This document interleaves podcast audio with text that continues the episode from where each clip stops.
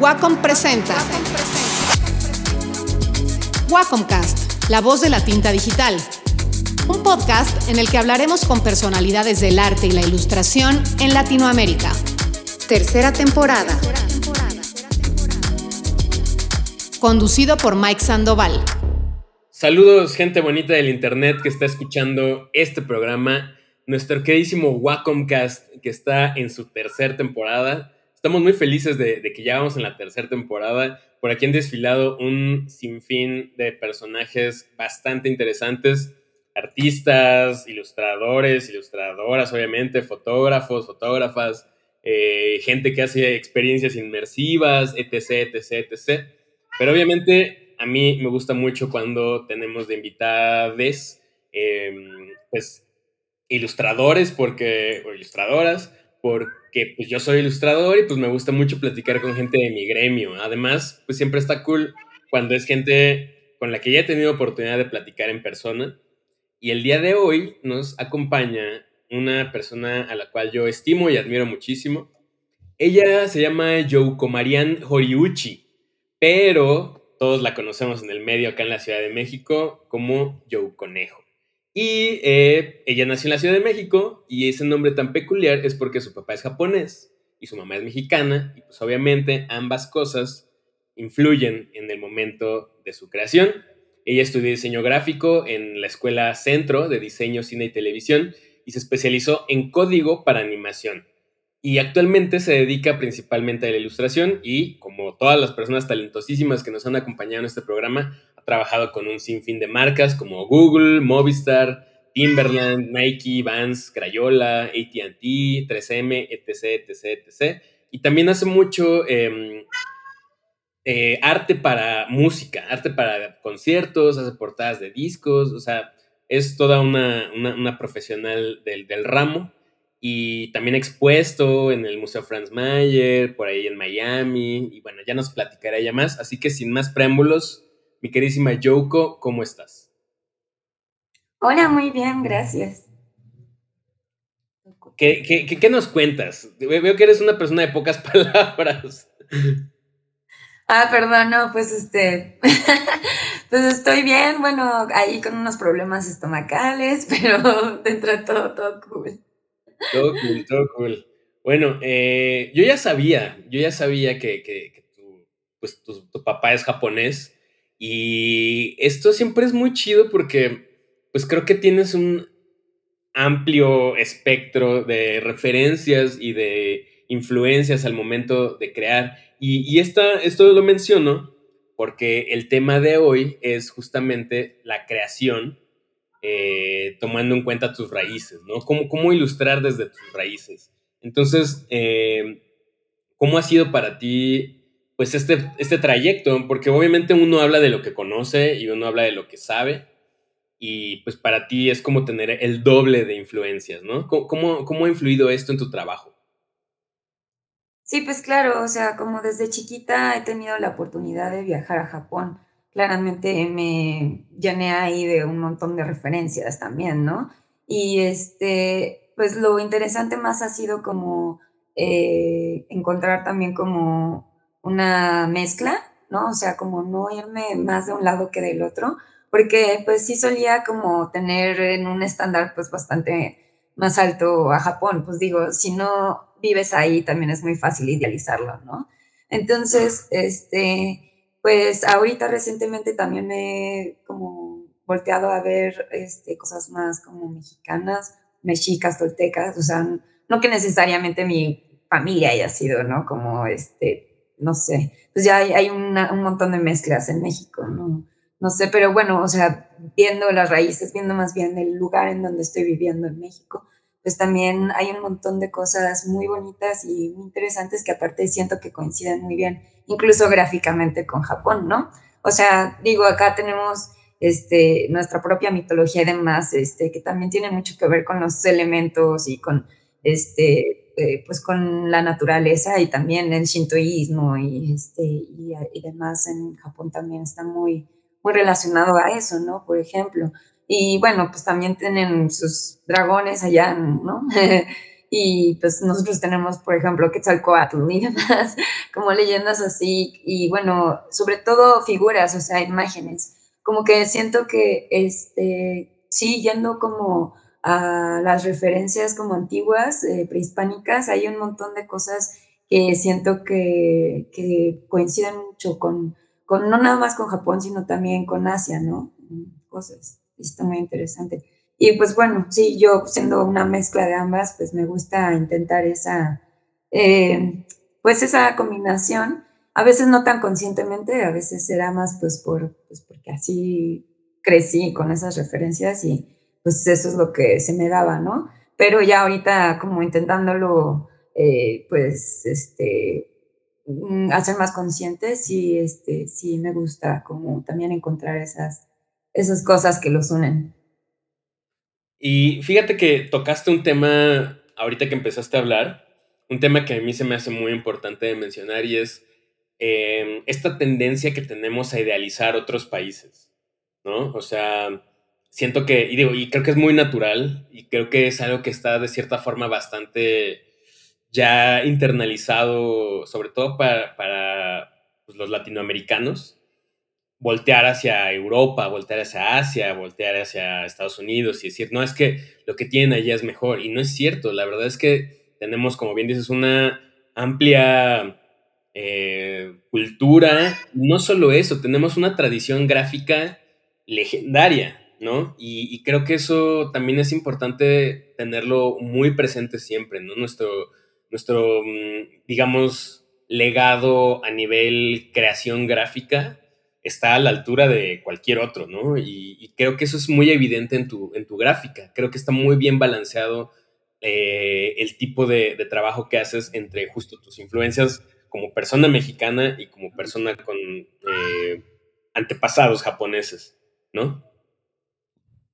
Sí, bueno, este, ahí también, pues te digo, es como directo porque, pues mi papá es, este, directamente japonés y como he viajado allá, pues sí he tenido la oportunidad de ver de primera mano, ¿no? Pero sí es cierto que idealizamos mucho porque, o sea, aunque haya ido y sí me impresiona bastante desde chiquita, es este, una cosa eh, vivirlo como turista, digamos, ¿no? Bueno, viendo este, a mi familia eh, allá, y, o sea, pues sí sigue siendo un trato un tanto turístico. Eh, que ya viviendo allá, ¿no? O sea, también tengo amigos que viven allá desde hace varios años y es muy distinta la cosa. Y también, pues, este, culturalmente, eh, pues, no diría tal cual que para mí es un shock porque, pues, como siempre crecí con esas influencias, es, este, es para mí un tanto fácil como entender la cultura ya, ¿no? Pero pues sí, siendo como mexicanos y viendo hacia otros lados del mundo, eh, claro, es fácil como idealizar un montón y sobre todo si no has viajado a esos lugares también, o bueno, incluso viajando se idealiza también mucho más porque tienes esa experiencia de viaje y de turista, entonces no es lo mismo, ¿no? Y este, y pues bueno, todos tienen lo suyo, o sea, la cultura que quieras, este, tiene ahí de dónde exprimirle y rascarle un montón de cosas que son súper bonitas. Pero pues sí, este, Em, a mí como que yo he visto también como muchas, mm, em, muchas cosas súper interesantes y que a mí me apasionan un montón en, en, lo prehispánico, ¿no? Ahorita estoy trabajando en unas eh, cartas eh, como de tarot, por así decirles, porque la gente luego no entiende si digo como oráculo, basadas en unos ejercicios que se hacen con espejo de obsidiana, que tiene que ver con los reflejos de Tezcatlipoca. Y bueno, Tezcatlipoca tiene como más de 280 nombres y así, investigando todo eso, así me voló la cabeza, es súper padre. Y pues también es muy mágico, es como, pues sí, muy místico también, ¿no? Es muy interesante como voltear a ver esas cosas y aparte es súper, eh, bueno, útil para mí en, en, un sentido como, este, terapéutico Um, porque pues bueno, este, esta onda de la obsidiana y así tiene un montón de, de, aplicaciones, ¿no? Pero en este caso el espejo de obsidiana es como muy, muy, muy interesante porque pues con ellos puedes hacer ejercicios que incluso medio te programan, ¿no? O sea, eh, utilizándolo bien, este, son ejercicios de respiración y ejercicios como eh, de meditación que te ayudan como a, sí, como a reprogramar tu cerebro de alguna manera. Y estas son cosas que se hacían eh, pues tradicionalmente, ¿no? Como en la tradición tolteca mexica y bueno, pues la, este, la nahual, nahuatl. Para ti es muy importante hablar de estos temas espirituales en tu trabajo o es algo más reciente?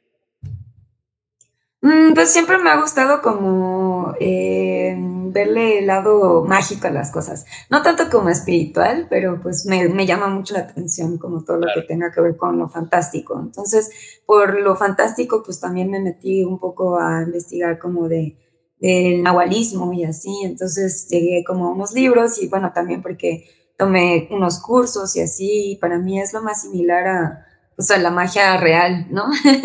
Entonces, pues sí, tanto eso como cosas como cabala y de todo tipo de, pues, de misticismos esotéricos también, ¿no? Así como ya más clavada también como en cosas de astrología, pero así como muy, o sea, no es horóscopos y así, no, eso es algo más, más como también que tiene mucho que ver con, con mitología este, griega y romana, ¿no? Este, también eso a mí me interesa un montón, me, me llama mucho la atención y pues eh, no es como algo tan nuevo, sino siempre me había gustado como hacer referencias como a dioses, por ejemplo, este, budistas o incluso mezclar cosas este, em, de otros países que no conozco realmente, ¿no? Pero como hindús y demás, me gusta mucho tomar referencias de eso porque se me hace súper interesante, muy mágico.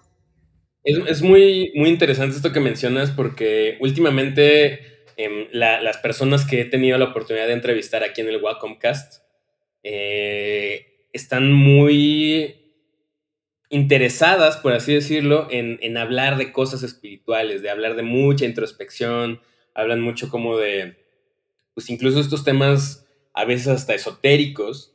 Y a mí, o sea, he aprendido con el tiempo a convivir con ello en lugar de rechazarlo categóricamente, porque yo, yo no soy una persona para nada espiritual. Sin embargo, mucho de lo que hago también está muy influenciado por eh, la religión, las mitologías, etcétera, ¿no? Entonces creo que es bien importante no solamente tratar estas cosas con respeto, sino obtener o extraer las cosas que nos parecen eh, interesantes o llamativas y de alguna manera incorporarlos en nuestra obra. Y eso creo que es muy, muy claro en tu trabajo, ¿no? Siempre hay como un, toque místico en ello, pero hasta ahorita que estoy platicando contigo me doy cuenta que es más porque te, causan una fascinación y una curiosidad, más allá de que realmente estés como adherida a alguna de estas ideologías o alguna de estas creencias. Sí, o sea, es que también como históricamente no podemos separar como tal cual en la, religión o las creencias, ¿no? De, todo. Entonces, como incluso yendo hacia tus raíces, pues siempre va a estar ahí. Y bueno, la escultura y el arte están muy relacionadas con todo esto, con lo místico, con, lo espiritual, ¿no? Este, pues de hecho muchas cosas que se ven así como esculturas eh, tenían un propósito ceremonial. Entonces, pues no es como que le puedas quitar eso de, de contexto, ¿no? Entonces, este, pues digo, yo creo que en nuestra época estamos más alejados de eso porque pues también crecimos con, o sea, sí con padres tal vez como más este, religiosos, pero pues con todos los descubrimientos y un montón de información y el Internet, pues es muy difícil como tener como este pensamiento tan, tan, tan sencillo, ¿no? O sea, porque antes era como así y ya, entonces, no era como, o sea, sí, claro, la gente se cuestiona siempre, ¿no? Pero pues era, eran cosas, eh, había menos información también, supongo, o más bien mm, menos disponible, ¿no? Menos, este, sí, menos visible, no, tanto, no, no que no estuviera ahí, pero pues, este, pues sí, es como más de costumbres y así, entonces, este, también más, era, era más sencillo como eh, tomar estas costumbres, como hacerlas parte de tu vida y no separarlas como de que, ah, no, esto es religioso y esto es la vida cotidiana. Entonces, como nosotros no crecimos realmente así, o sea, y yo creo que lo más cercano que tuvimos fue como los videojuegos, bueno, para mí, ¿no? Así como esto, para mí esto es esto es como magia, ¿no? Bueno, yo no sé este, cómo lo hayan visto otras personas, como la religión, si es magia o no, ¿no? Pero a mí siempre me llamó mucho la atención como la fantasía en ese sentido. Y pues ya viéndolo como este, históricamente y como viendo culturalmente, eh, pues para ellos la magia era eso. Y está muy padre ver como que, pues sí, digamos que antes eh, se veía como mágico, este, pues eventos eh, eh, astronómicos, este, eventos eh, climatológicos y demás. Y, y, bueno, yo hasta la fecha sí veo cosas increíbles en la naturaleza que, pues, claro, sigue siendo magia para mí, ¿no? O sea, vas a Chacagua y te metes a la agüita con bioluminiscencia y este, plancton bioluminiscente o demás. Y eso es mágico, ¿no? O bueno, incluso si, si vas este, y te, o sea, un día impresionante con un atardecer bello, un, amanecer muy bonito, también sigue siendo como muy impresionante. Eso también tiene mucho de mágico para mí. Mm, pero pues sí, en cuanto a lo espiritual y demás, o sea, sí es como una curiosidad, una atracción, eh, más que como una creencia propia. O sea, bueno, formal, una creencia formal, pero igual sí me, sí, hay muchas cosas que, que me han servido como, este, como personalmente, ¿no? O sea, eh, combinando todas estas cosas, tanto el budismo como el nahualismo, este, funcionan bastante bien si, si las tomas así como consejillos, ¿no? Como, este, pues sí, también hay un montón de poder en lo ritualístico también. O sea, hacer cosas como de manera ritualista, incluso dibujar. Dibujar para mí siempre había sido como una especie de ritual, ¿no? Y como una catarsis. Entonces tomar eso como este, eh, dándole más como conscientemente este formato, ¿no? Como de ritual, eso lo vuelve como muy poderoso. O sea, siento que te ayuda mucho como al propósito que tú quieras, ¿no? O sea, eh, claramente muy interno, ¿no? Algo sí muy introspectivo, como decías.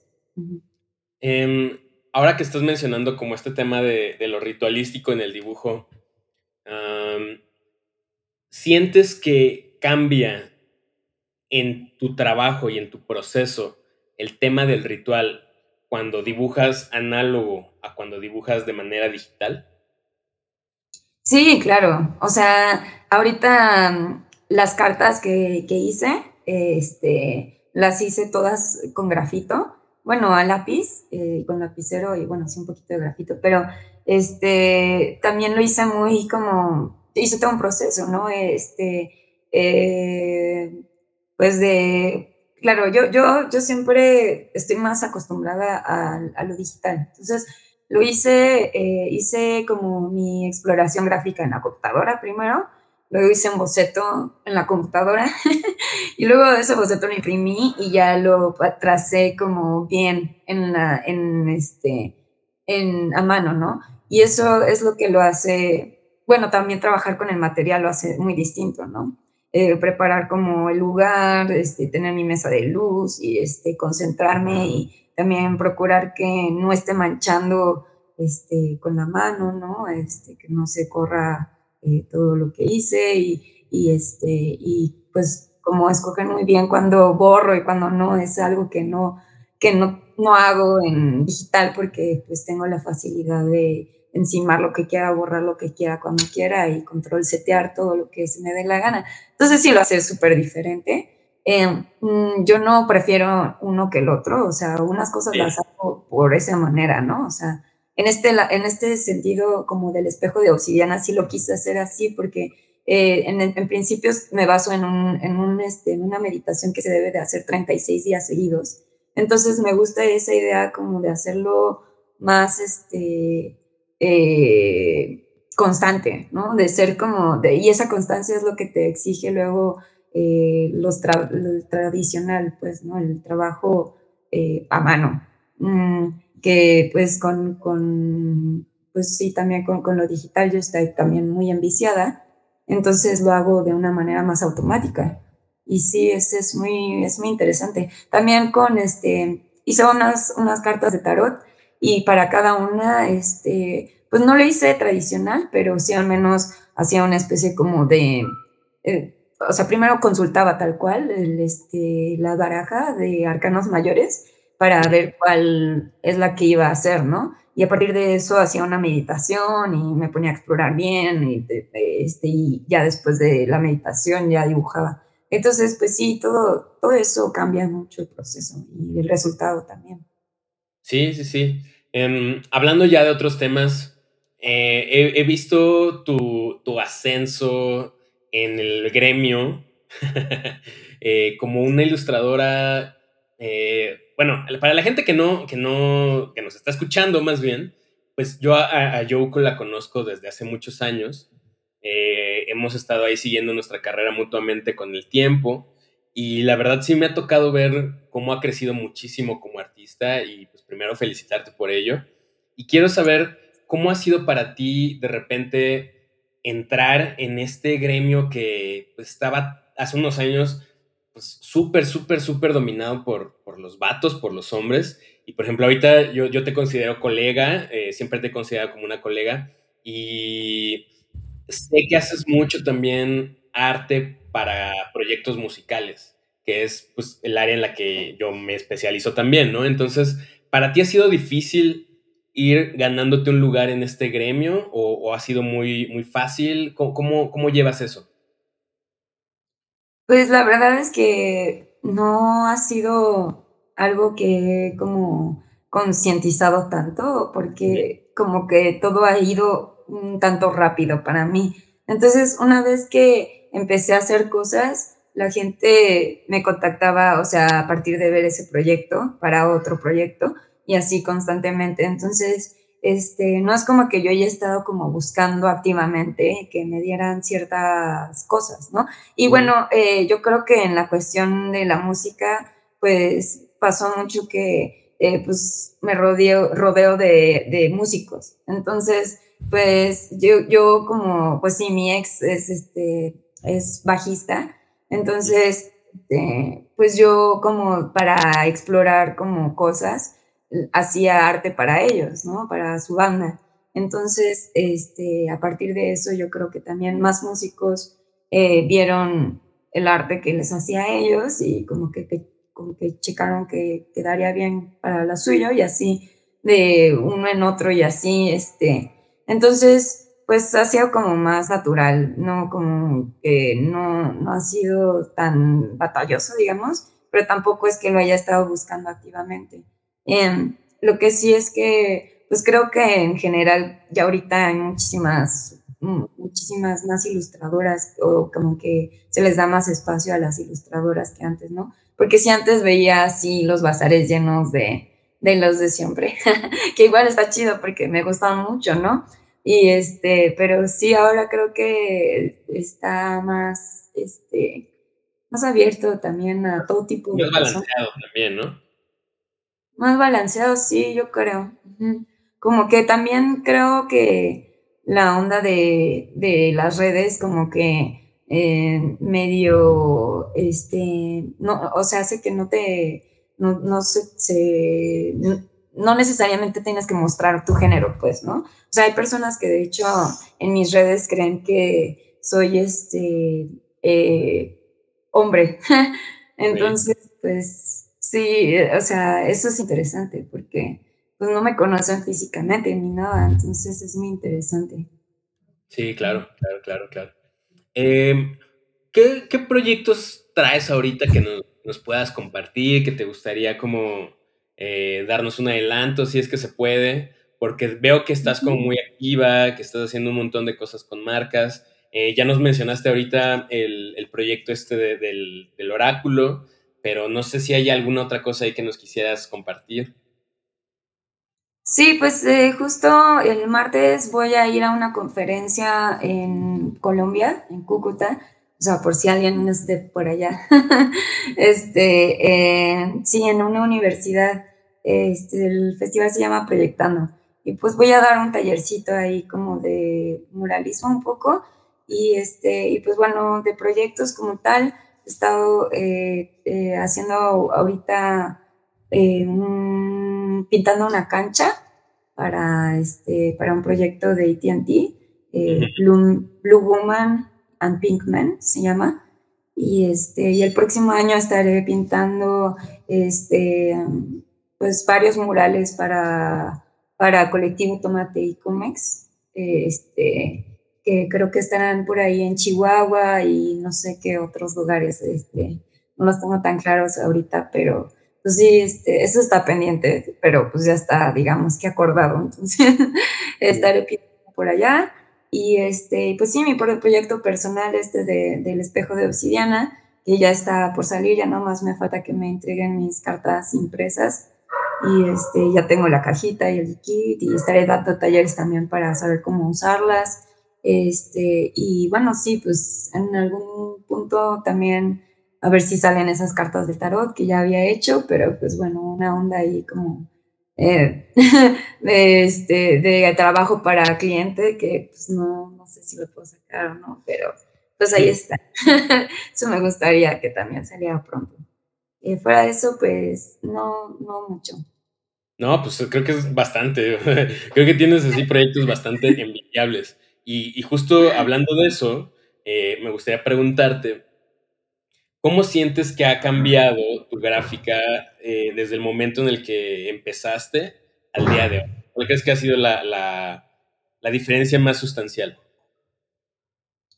Pues creo que ahorita tengo eh, más claro también eh, qué tipo de, de, ilustración hacer para cada proyecto, ¿sabes? Como que antes este, era una onda más de exploración y también como de ver qué tipo de, ilustraciones me gusta como tal hacer, este, y ahorita ya este, que lo tengo más claro, eh, puedo hacer como las combinaciones también que, que, más me gustan, o sea, este, antes pues sí, me tomaba mucho más tiempo eh, como hacer este, la exploración gráfica, ¿no?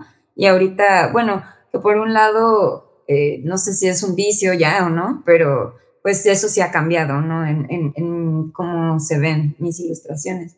Mm, a veces me, me, me, tomo más tiempo ya como en darle ciertos detalles que antes me tomaba más tiempo en explorar. Entonces, en eso ha cambiado y también pues, este, sí, como la manera en la que simplifico las cosas también. Este, pues sí, como lo mismo, hay proyectos que, que a veces siento que este, puedo tomarme más tiempo o hay unos que tienen que ser muy inmediatos, entonces hago cosas muchísimo más sencillas. Y pues antes, eh, pues no tenía tan claro eso, ¿no? Esa dinámica. Entonces, pues en todo eso sí, sí ha cambiado y sigo, sigo queriendo como explorar cosas y cambiando cosas, porque pues, si no, qué aburrido. Sí, claro. ¿Y, tú cómo, cómo sientes el panorama actual de la ilustración tanto en México como en Latinoamérica? Eh, a comparación justo de cuando, de cuando empezabas. Que, ¿cuánto, llevas ya en esto? ¿Como unos 5 años, 10 años? Como, como así profesionalmente que me haya dedicado a esto nada más, como 6 años, 6, 7 años. Pero um, sí, lo, lo, como lo veo actualmente es, es una cosa muy loca porque pues ahorita ya están todas estas inteligencias artificiales que puedes eh, generar imágenes así locochoncísimas y súper eh, creíbles, ¿no? Y eh, como detalladas y, pues sí, muy cabronas, este, con este, pues con nada más un, texto. Entonces eso es muy interesante porque a mí, a mí me gusta como mucho la tecnología en ese sentido, cómo avanza y cómo explorarlo, que también ahorita ya Photoshop también tiene como su onda este, de como, como para transformar rostros este, con, con AI también, con inteligencia artificial. Entonces ya no tienes que usar el Liquify, por ejemplo, para hacer que sonría o algo así, o sea, ya te detecta la cara y ya te, le puedes mover ahí los ojos y la, la cara, o sea, sin poner nada, eso está loquísimo. Entonces, o, o, sea, la gente luego se angustia y dice, no, nos vamos a quedar sin trabajo y así. No, yo no creo, este, pero a mí sí me gusta como una idea de que va a transformar la, la manera en la que se ilustra y en la manera en que se aplican las imágenes también, ¿no? No creo que se reemplace una cosa por la otra, pero a mí me encanta como esta idea de poder hacer bocetos solo escribiendo, ¿no? Y a partir de eso ya tú haces otras cosas más locas o trabajas con esa misma imagen. Eso, eso a mí me emociona, más que como que me da miedo. Igual y si me deja sin trabajo, pero, igual me voy a divertir. No, y justo creo que tocaste un tema muy importante, ¿no? Y es como de, ok, sí hay nuevas tecnologías, sí está habiendo un cambio en el paradigma de cómo se crea y cómo se consume el arte y quién lo puede crear, ¿no? También. Pero al final del día creo que lo único que nos va a obligar es a, darle la vuelta y a tomar esas herramientas para apropiártelas. Porque, pues sí. las herramientas siempre han estado. Es como, como si hace tiempo la gente había dicho, no, es que ahora existe una cosa llamada Photoshop los que dibujamos a mano nos vamos a quedar sin trabajo. Y no es cierto, simplemente se está adaptando. Sí, claro, es que aparte también es como, eh, o sea, yo creo que hay muchas cosas que, se, que ahorita todavía no se logran, no se perfeccionan en, inteligencia artificial, pero las cosas están avanzando tan rápido que no lo veo tan lejos que ya se pueda como, digamos, tú alimentar este, eh, la base de datos de, esa AI de alguna manera este, y ponerle tus propias imágenes y hacer tus propias como variaciones de tus propias ilustraciones. Entonces, eso es también muy interesante, porque pues sí, nos va a como que obligar a transformar las cosas, pero no creo que, o sea, como que ya nos extingamos como ilustradores nada. O sea, yo creo que es otra aplicación muy interesante. Y también, pues también le da como otro valor a las cosas. Digo, la gente sigue coleccionando viniles, ¿no? No desaparecieron los viniles. O sea, está Spotify, lo que quieras.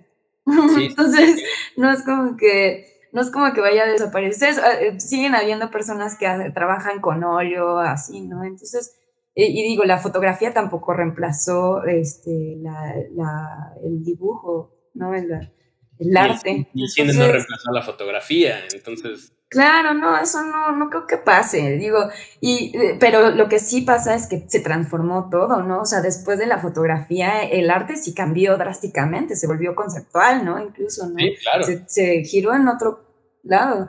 Entonces, algo va a pasar, algo se tiene que cambiar, pero a mí me emociona porque también eh, te da esta manera de explorar gráficamente rápidamente un montón de cosas. Entonces, si tú tienes un buen concepto, va a ser muy divertido, ¿no? Porque si es nada más dibujar por dibujar, pues también es muy chido, pero este, cuando tienes realmente un proyecto así que, que gira en torno a algo más como amplio, se puede explorar grandísimamente, puedes hacer cómics en tres horas, ¿no? O no sé, Esto está muy interesante. Oye, ¿tú has tenido la oportunidad de, de, utilizar alguna de estas tecnologías, como de inteligencia artificial? Sí, Sí, sí, sí, este, he estado usando mucho eh, el de OpenAI, el de DALI 2, y está súper divertido. Y sobre todo lo, lo, ocupo más como para trabajos de diseño gráfico, porque pues, está fabuloso, o sea, eh, saca cosas súper interesantes. Tiene ahí sus glitches súper chistosos también, pero pues eh, quería hacer justo, este, tengo un, una, tenía una como pesadilla recurrente eh, que siempre quise como ilustrar, pero no, o sea, me da un poquito de flujera ilustrarla, la verdad.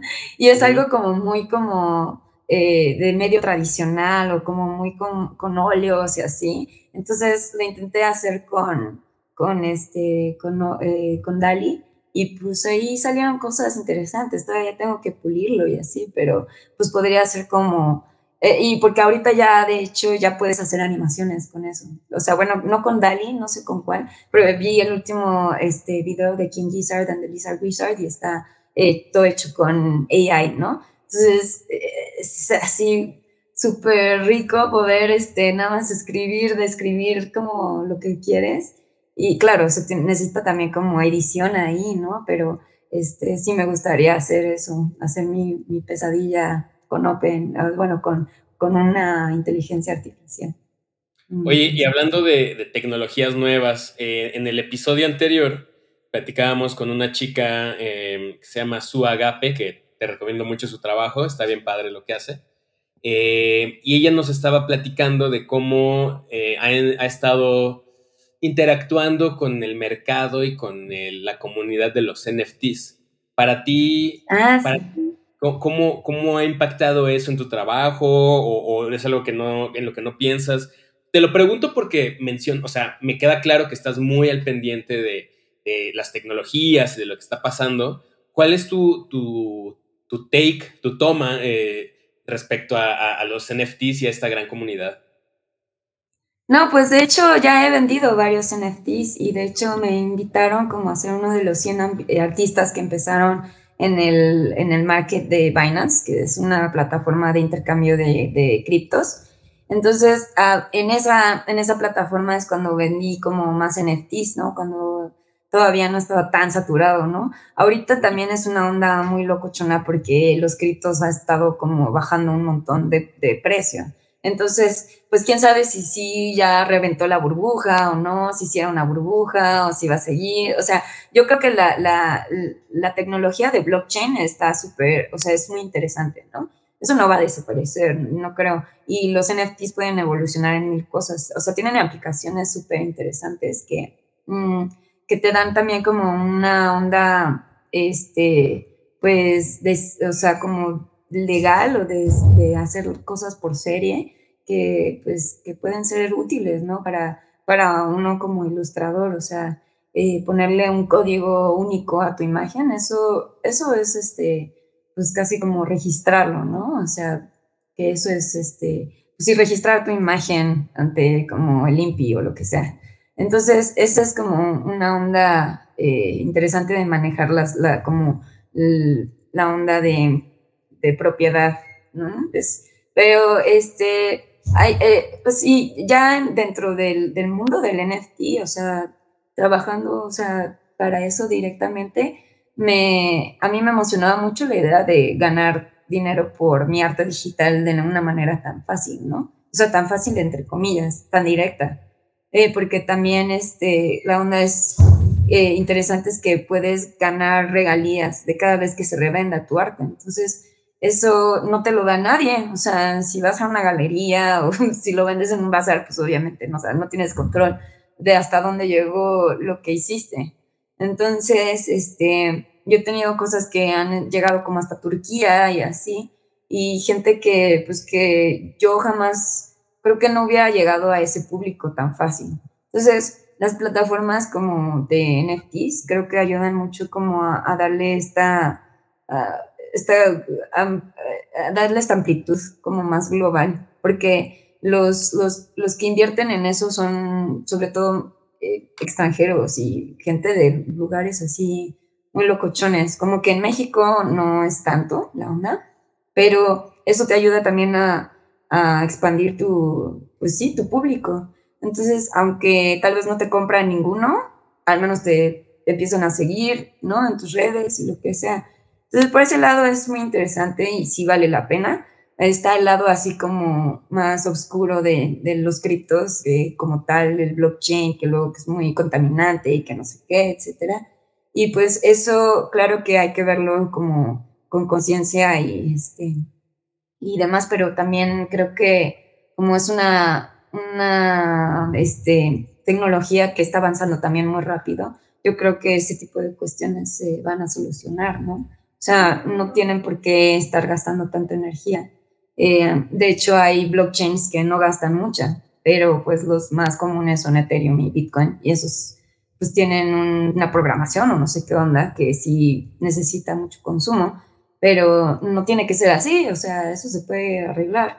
Y según yo, para Ethereum sí se está cambiando y todo. Entonces, pues eso es interesante. Eh, o sea, también es interesante el hate que hay alrededor de los NFTs. Porque pues es igual que la banana que pegaron ahí, en, que la vendieron en millones. Pues es como la gente se molesta de que le den tanto dinero a alguien por ese tipo de cosas, ¿no? Por un JPG o y, de hecho ahorita que lo pienso, está, yo, yo no sé, ya no me he metido tanto a ese mercado, pero este, con, con, la inteligencia artificial seguramente puedes hacer mil millones de colecciones de NFTs y venderlas así como pues, seguramente muy baratas porque ya no sé qué tanto valor tienen, ¿no? Pero pues igual tampoco lo otro. De hecho, muchas de las colecciones así como de apes y no sé qué chihuahuas eran hechas con con códigos, no estaban hechas a mano, ¿no? Hacen 10.000 monos a mano, Y yo al principio creí que sí, ¿no? Y yo intenté hacer una colección muy sencilla, así cambiándoles de colores y así, pero que flojera. Y pues no tiene ningún sentido tampoco. Sí, y, y, algo que, nada más platicábamos eh, Sua y yo, porque era como de, claro, aquí no estás, eh, cuando es, ese tipo de colecciones tan grandes, no estás comprando el arte, estás comprando tus derechos de presumir que eres parte de esa comunidad. Entonces es otro, otro mercado muy diferente, muy distinto, ¿no? Y en cambio, si yo te compro un NFT a ti, pues más allá de que me importe o no tener un, archivo digital y que a ti te den regalías por, por las veces que se revenda o lo que sea, creo que lo importante es saber que mi dinero se estaría yendo a una persona en cuyo trabajo yo confío. O sea, estoy apoyando a un artista, estoy eh, dándole dinero a cambio de, lo que hace y para poder seguir eh, impulsando su carrera y que esa persona pueda seguir haciendo arte. Creo que eso es lo, eh, a mi parecer, eso es lo más valioso de este tipo de, de, compra-venta de arte. Sí, eso también tiene un gran este, plus ahí de los NFTs, que pues eso no aplica tanto cuando elevas mucho los precios, ¿no? de, de, lo que haces como el NFT. Pero pues por lo mismo también hay un montón de plataformas que de hecho ya son gratis como para subir tus cosas, porque por ejemplo en OpenSea y Variable y así necesitas tener una wallet digital y tienes que tenerle puesto ahí Ethereum desde antes, ¿no? Para que eh, se active y son como en el momento en el que yo lo activé eran como unos 2.000 varos o más, ¿no? Y pues no es no es nada fácil, porque quién sabe si recuperes esos dos mil pesos. Este, entonces, pues que ahorita ya hayan muchos más como, incluso hay unos latinoamericanos que hacen esto, o sea, que hicieron su, propia, su propio market de NFTs, que de eso a que haya funcionado, pues creo que no, porque no he sabido mucho de ellos, pero, pero pues es interesante. O sea, como lo mismo, yo siento que todas esas nuevas tecnologías vale la pena como eh, explorarlas, explorarlas sin tampoco tenerles un tabú, porque eso es lo que pasaba, ¿no? Como que mucha gente le asqueaba, así, lo súper así este, sacaba de una. De hecho, dejaban de seguir este, artistas porque empezaron a hacer NFTs. Y entonces eso a mí me sacaba mucho de onda porque te llovía hate, así, bueno, a mí sí me llovió con unos que otros haters porque empecé a hacer NFTs, pero eh, yo estaba muy feliz de que por fin me pagaran así súper chido por un, por un arte digital, ¿no? Por, una, por, un GIF animado. O sea, ¿en dónde vas a vender un GIF? No sé, ¿no? Y sí, sí me fue bastante bien al principio, entonces dije, pues me, me vale un poco que me llueva hate si esto me está funcionando para seguir haciendo cosas, está súper chido. Y pues bueno, ya ahorita es otra cosa, quién sabe cómo, funciona. Es, es este, a veces sí parece como el Mariah Carey de, de, los vatos, dicen. que es una cosa ahí piramidal a veces, así como compra este NFT para... Pero si lo, si lo aplicas más como ilustrador, funciona como tú decías, como para que alguien que quiera apoyarte te lo compre porque te quiere apoyar, ¿no? Eso funciona. Y también les puedes dar como cosas extra, ¿no? Así como este, un link a el proceso o lo que se te ocurra. O sea, le, puedes agregar lo que quieras. Eso también es muy interesante. Sí, yo creo que lo, lo, más eh, o la mejor manera de afrontar este tipo de cosas que, pareciera que van a llegar a, cambiar todo de golpe y que obviamente todos los cambios pueden llegar a ser un poco eh, abrumadores, es verlo con respeto y tratar de entender lo más que se pueda y, educarse y pues no desecharlo a la primera. Yo, yo, bueno, nunca tiré hate directamente, pero sí me sacaba mucho de onda. Más bien con el tiempo he aprendido a ver que, pues uno, ni la gente se va a quedar sin trabajo porque ahora ya todo es NFT ni tampoco quiere decir que es algo que fue una cosa pasajera y ya. Simplemente va a ir evolucionando, va a ir encontrando su propio espacio en el mundo y ahora, como decíamos hace rato, pues más bien hay más herramientas y eso siempre es algo que se debe celebrar.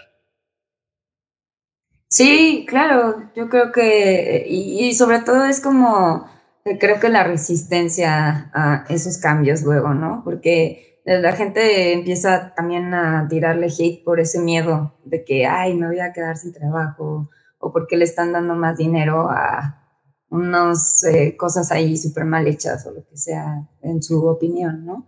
Pero si, si te abres a esa idea y lo exploras, es una gran herramienta. Y pues sí, es mejor tener más herramientas, está muy chido. Tú le puedes dar la vuelta que tú quieras, aparte. O sea, si no te gusta también la idea, o sea, eh, al menos te hace pensar en cómo evolucionar o cómo conseguir tal vez lo mismo, pero uh, con otros medios, ¿no? Claro.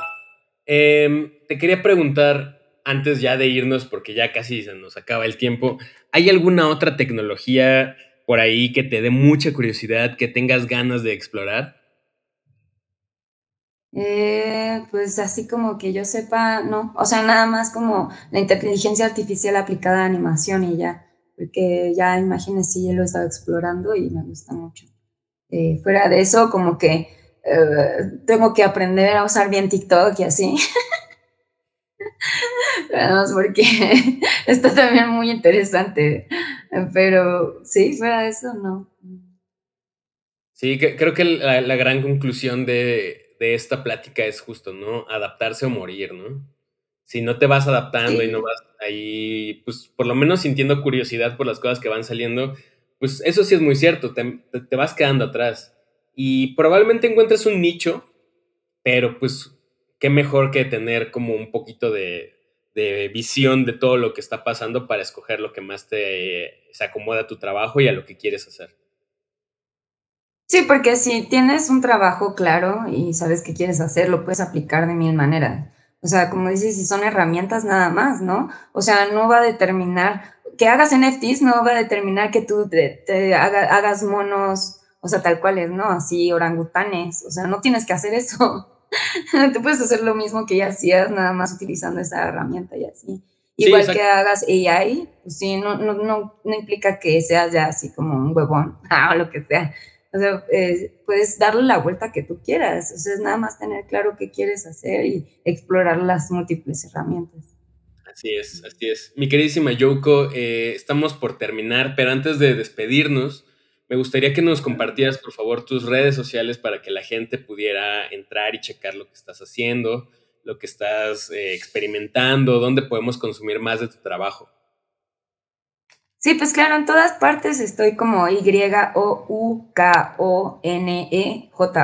yo conejo. Así en Twitter, en Instagram, en eh, Facebook, en, en TikTok, sí, de hecho sí que pues hubo pues animalitos y tonterías en TikTok, en YouTube también, en este, en Patreon. bueno, en Patreon también estoy como yo cocodrilo, pero eso ya es otra cosa. Esa es mi, onda más con el shibari, medio boudoir y así, ¿no? Por si les interesa también. No, y al final... el apoyo es apoyo también. E, es parte de tu espectro como artista, ¿no? O sea, un, artista no se limitar a una sola cosa. Si, si tu forma de expresarte y tu lo que sea, tu forma de vivir, incluso de ganar dinero, eh, abarca más cosas, pues ahí está, son parte de ti, ¿no? Y, no, no hay por qué negarlas y no hay por qué dejar de apoyarlas tampoco. Sí, pues sí, ahí está. Entonces, si quieren mi perro, hey, buy me a coffee también, como Yoko Codrio. Así es, eh, como mi nombre, es Y-O-U-K-O, Codrilo, con C. La, primera, o sea, co con, con K y luego codrilo con C. Con C. Y, sí, yo conejo también con, con K, pues. Yo conejo. Yo conejo, claro. Eh, pues Yoko, te, te, quiero agradecer esta charla que estuvo muy interesante, que estuvo muy padre y que sobre todo me permitió volver a conectar contigo después de que ya tenemos un rato de no, de no charlar. Y pues nada, gracias por tu tiempo y gracias por ser parte de la tercera temporada del Wacomcast. Ah, muchas gracias a ustedes. Bueno, pues ahí tuvieron esta visión tan interesante del arte, de las aplicaciones que hay, de todas las herramientas nuevas que están surgiendo. Eh, mi nombre es Mike Sandoval, ahí me encuentran como Mike-Sandoval- en Instagram y arroba Miguel Sandoval en Twitter. Y pues nada, nos vemos en el próximo episodio del Wacom Cast. Hasta la próxima.